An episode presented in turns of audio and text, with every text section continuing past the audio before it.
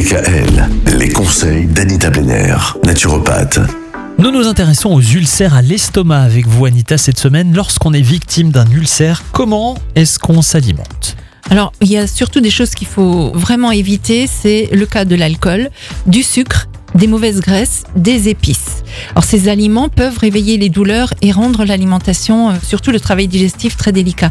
Donc, pour les boissons irritantes, l'alcool stimule la sécrétion d'acide gastrique et une consommation excessive perturbe l'équilibre de la muqueuse gastrique et peut entraîner donc une gastrite et des saignements.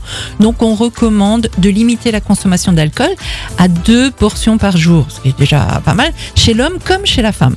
Alors, la sécrétion acide de l'estomac est renforcée par l'absorption d'une trop grande quantité de protéines animales. Celle-ci entraîne en effet une surcharge de travail pour le pancréas, chargé de faire chuter cette acidité. Donc mieux vaut éviter d'associer les viandes avec des hydrates de carbone, c'est-à-dire les pâtes, pâtes et Tout ce qui est viandes. féculent Voilà. La digestion des sucres lents sera a priori plus difficile quand ces derniers sont associés à des protéines fortes. Donc, le Donc steak- steak frites, c'est steak compliqué. frites salade, voilà, on est l'exemple typique, merci. Myriam. C'est une bombe dans l'estomac et surtout pour le pancréas.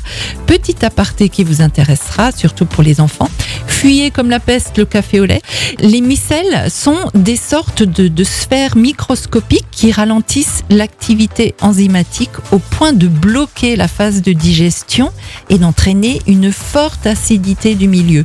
Donc en passant dans le duodénum, ces micelles contrarient la digestion du chyme, hein, qui est donc les matières, euh, enfin le bol alimentaire, tartines comprises, et provoquent reflux, gêne hépatique, troubles du petit intestin et putréfaction intestinale. Je sais que c'est pas très glamour tout ça, mais sachez que le, le, le- le mélange café au lait, c'est Hiroshima dans, dans votre organisme. Demain, nous allons parler de ces choses qui peuvent représenter des pansements naturels pour l'estomac. Donc des choses qu'on peut absorber tout à fait. lorsqu'on a un ulcère. Tout à fait. À À, demain. demain.